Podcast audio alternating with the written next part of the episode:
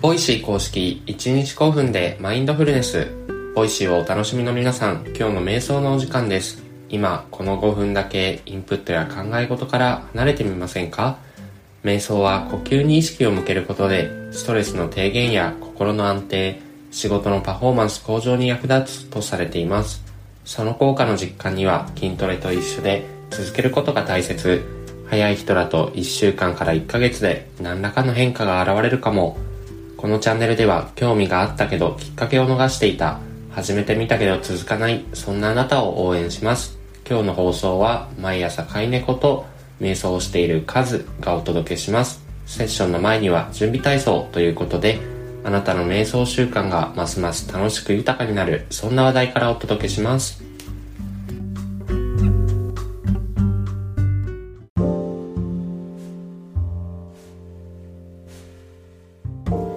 今日は Voicy のチャンネル毎日5分ドアーズで自分磨きで以前放送された日常生活で簡単にできる瞑想と瞑想できない私という放送回について紹介したいと思います。この日のパーソナリティの野本さんは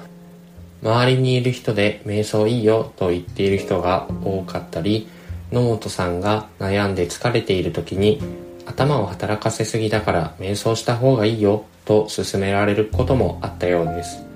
ただ野本さん自身は瞑想ができないようでその理由としては呼吸に集中すると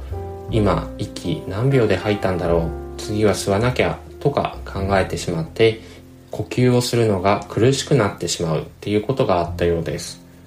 また無になるのがちょっと怖いと感じてしまうようなのですがそんな野本さんでもできそうと思った瞑想が日経ドアーズの記事で紹介されています。その記事は脳が休まる隙間瞑想の習慣精神科医の前奏に学ぶという記事でその記事では1日1分でできる隙間瞑想として足裏の感覚に注意を向ける歩く瞑想や満員電車のつり革につかまりながら足を軽く開いて呼吸に集中するつり革瞑想など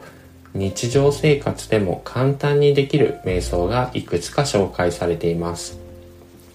実は瞑想って昨日の眉の放送でもありましたが何かに意識を向けて集中するだけでも効果があるんですね。このドアーズの記事で紹介されている精神科医の前奏というのが川野大衆さんという方で川野さんはズボラ瞑想という本を執筆されています。僕はこの本を持っているのですが表紙にちょっと不真面目にやる方が心は整うと書かれているように川野さんはこの本で終始頑張らない瞑想というのを提唱していてむしろ瞑想は頑張らない人の方がうまくいくと書かれているほどです。本の中にはタイトルのズボラ瞑想とあるようにおやつ瞑想とかペットを撫でる瞑想など一見するとこれって瞑想なのって思えるほどユニークかつ手軽な瞑想が33個紹介されています。本の中でも同じようなことが書かれているのですが〇〇をしなければとか〇〇をするべきだと考えてしまうとかえってその〇〇をすることが億劫になってしまってなかなかできなかったりできなかったらできなかったでなんで自分はできないんだろうと自分を責めるという悪循環に陥ってしまいがちです。でも瞑想に関しては1日1分でも何かに意識を向けて集中するだけで立派な瞑想になるので時間がない日や次のチャプターの5分間瞑想ができない日があったとしても気にせず気楽に瞑想を続けていってみてください。それではセッションに入っていきましょう。落ち着ける静かな空間で椅子に座るか床に足を組むかしてお待ちください。朝の身支度や通勤中にながら聞きをしている方このチャンネルでは〇〇しながらできるながら瞑想も準備中です。それまでの間といってはなんですが短時間でも毎日続けることがマインドフルネスへ時への近道とされています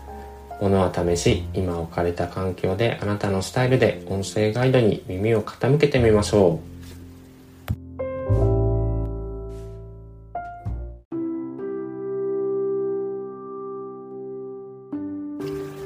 楽に座り、姿勢を整えます。椅子に浅く腰掛け、両足の裏をしっかり床につけます。床で足を組むなど、直に座っている場合も、重心を床に預けます。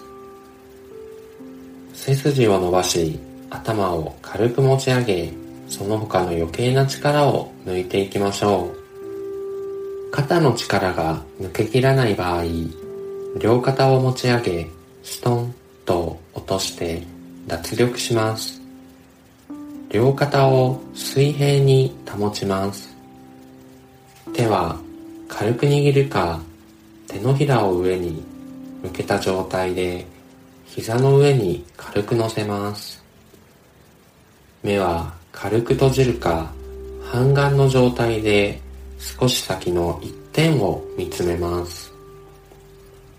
一度大きな呼吸をしていきましょう。鼻からゆっくり吸って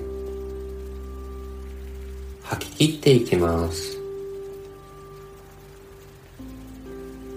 フレッシュな空気が体の中を満たし全身にとどまっていた空気が押し出されていきます。自然な呼吸へペースを移していきます。て吐いて吸って吐いてお腹や胸のあたりが膨らんでは縮んで膨らんでは縮んでを繰り返しています。鼻や喉のあたりの空気の出入りを感じ取ることもできるでしょう。深く長く一定になどと思う必要はありません。ありのままに丁寧にご自分の気持ちいいペースで呼吸を続け今日この時のご自分の呼吸を味わいましょう。そして子供のような好奇心を持ってその時の体の動きや反応に気を配っていきます。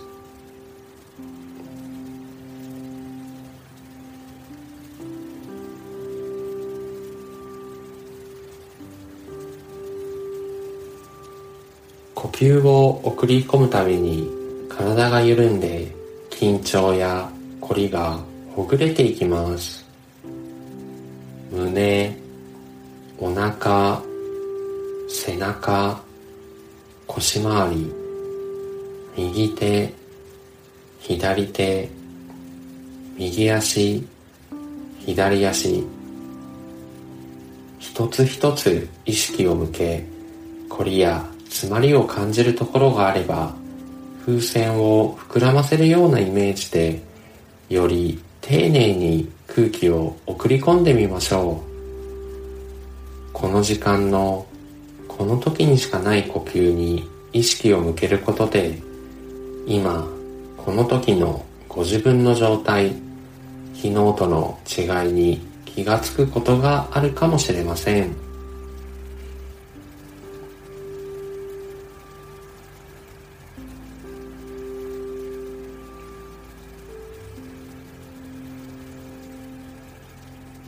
考え事が浮かんだり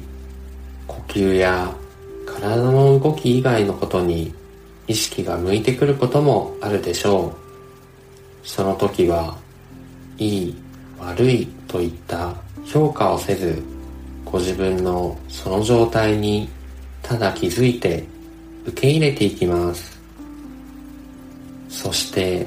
少しずつ呼吸に意識を戻していきましょう。雑念が浮かんだらそのことに気づいて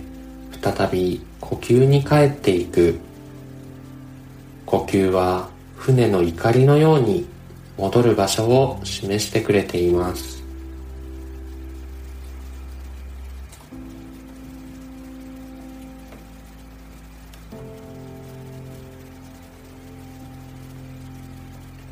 それでは一度大きな呼吸をしていきましょう。鼻から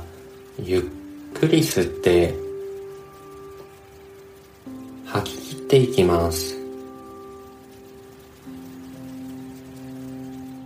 ご自分のペースで少しずつ目を開けて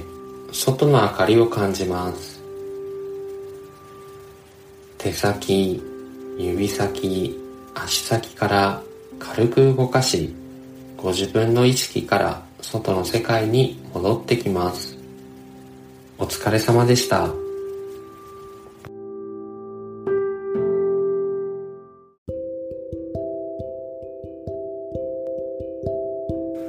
かがでしたでしょうか？昨日より少しでも長く呼吸に集中できた気に留めなかった体の調子に意識を向けられたそういった手応えがあればその感覚を十分に味わってください。